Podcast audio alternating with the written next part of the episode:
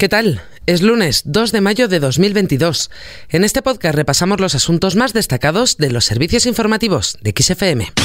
XFM Noticias con Carmen Desmonts. El ministro de la Presidencia, Félix Bolaños, ha anunciado que el programa Pegasus ha infectado los móviles del presidente del Gobierno, Pedro Sánchez, y de la ministra de Defensa, Margarita Robles. Así lo indican dos informes técnicos del Centro Criptológico Nacional. Bolaños ha señalado que el Gobierno ha puesto en conocimiento de la justicia estos dos informes técnicos en los que se detallan los hechos tras conocer la información este fin de semana. El Gobierno ha puesto en conocimiento de la justicia dos informes técnicos del Centro Criptológico Nacional, según los cuales los teléfonos móviles del presidente del Gobierno y de la ministra de Defensa han sido infectados con el software Pegasus, que, como saben ustedes, es una herramienta que permite acceder al contenido de los móviles. El ministro ha indicado que se produjeron dos intrusiones en el teléfono móvil del presidente del gobierno en mayo de 2021.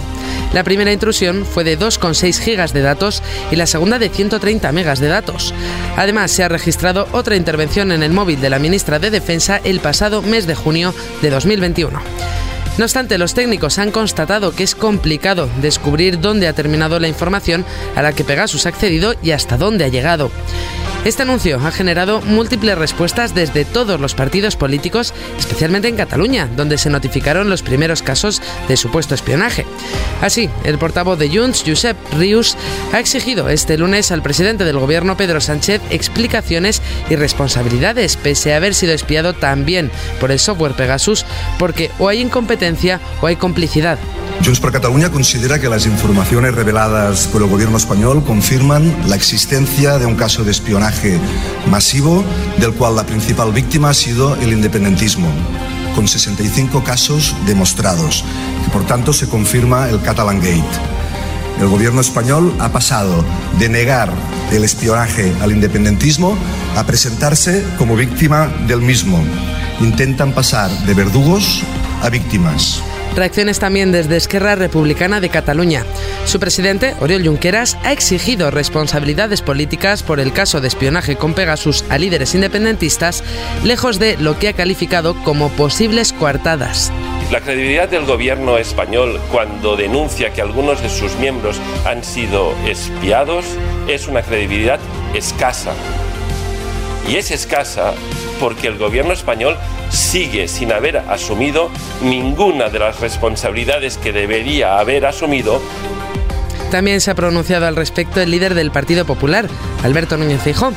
Si bien ha ofrecido todo el apoyo de su formación al gobierno, ha asegurado que es una casualidad política no menor al producirse en pleno debate sobre el caso del presunto espionaje a dirigentes independentistas. Lo cierto y verdad es que en pleno debate con los independentistas y en pleno debate con la estabilidad del gobierno, que nos enteremos hoy que el primer ministro español y la ministra de Defensa también han sido objetos de este presunto espionaje, no deja de ser una casualidad política no menor. Ante estas declaraciones de Feijó, la vicesecretaria general del PSOE, Adriana Lastra, ha recriminado a Feijó y ha calificado sus palabras como una irresponsabilidad y una frivolidad mayor. Lastra además ha dicho que este espionaje a Sánchez y a la ministra de Defensa, Margarita Robles, son hechos de la máxima gravedad y que exigen un posicionamiento claro de todos los responsables políticos más allá de intereses partidistas. Quiero lamentar la actitud y las palabras del señor Feijó como líder del principal partido de la oposición y llamarle una vez más a la responsabilidad y a la seriedad que merece un asunto como este. Frivolizar, como ha hecho el señor Feijó, con un ataque a nuestras instituciones no es lo que se espera del principal líder de la oposición. En la misma línea ha hablado la ministra de Derechos Sociales y Agenda 2030 y secretaria general de Podemos, Yone Belarra. Ha tachado de gravísimo fallo de seguridad el caso de espionaje. Un gravísimo fallo de seguridad, un gravísimo fallo de seguridad de nuestro Estado. Creo que es gravísimo que hayamos conocido que se que se espió al presidente del Gobierno y a la ministra de Defensa como consecuencia de una investigación independiente que habían encargado políticos catalanes que también han sido víctimas de un espionaje masivo y que eso es un fallo de seguridad completamente inadmisible. Belarra ha pedido depurar responsabilidades tras el espionaje a Sánchez y a Robles, al tiempo que ha dicho que este caso de espionaje muestra una profunda brecha en la seguridad del Estado y ha sentenciado que venga de donde venga, el fallo es inasumible. Dejamos este asunto para hablar de otro. La limitación del precio del gas se retrasará una semana. La vicepresidenta del Gobierno, Teresa Rivera, ha apuntado que ve difícil que el Gobierno pueda aprobar esta semana las medidas para limitar el precio del gas. Y es que los detalles están aún pendientes del visto bueno de la Comisión Europea. Eso sí, Rivera se ha mostrado convencida de que sin duda podrá adoptarse la próxima semana. Que en los próximos días tendréis noticias cuanto antes, confiando en que sea mañana probablemente no nos dé tiempo, pero sin duda la semana más cosas, el ejército de Rusia controla ya la central nuclear de Saporilla, en Ucrania. Desde allí, diversos miembros del gobierno de Putin defienden la seguridad de sus operaciones y el bienestar de los trabajadores.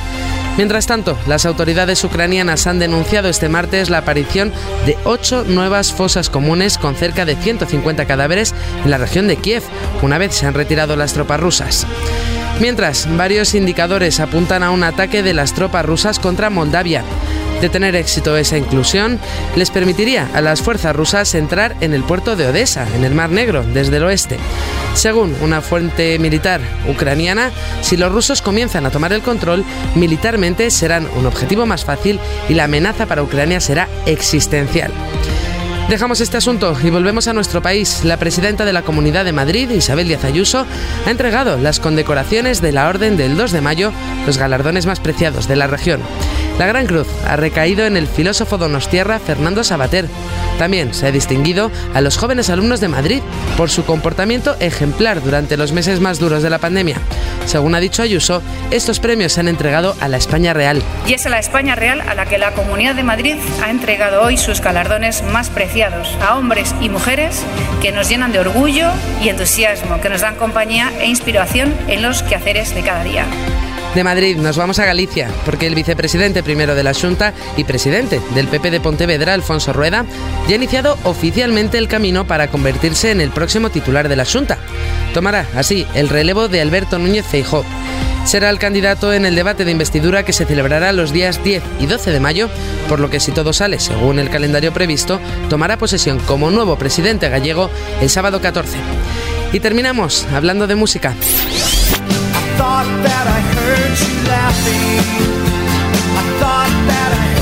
Tal día como hoy, pero en 1991, el videoclip de la canción que escuchamos, Losing My Religion, era prohibido en las cadenas de televisión irlandesas. Y es que consideraron que algunas de las imágenes religiosas proyectadas en el vídeo no eran aptas para su difusión. Eso sí, fue todo fruto de una confusión.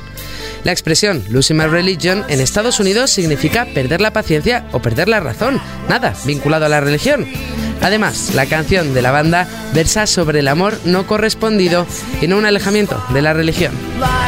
Con esto lo dejamos. Recuerda que la información continúa actualizada puntualmente cada hora en los boletines de XFM en directo. Adiós.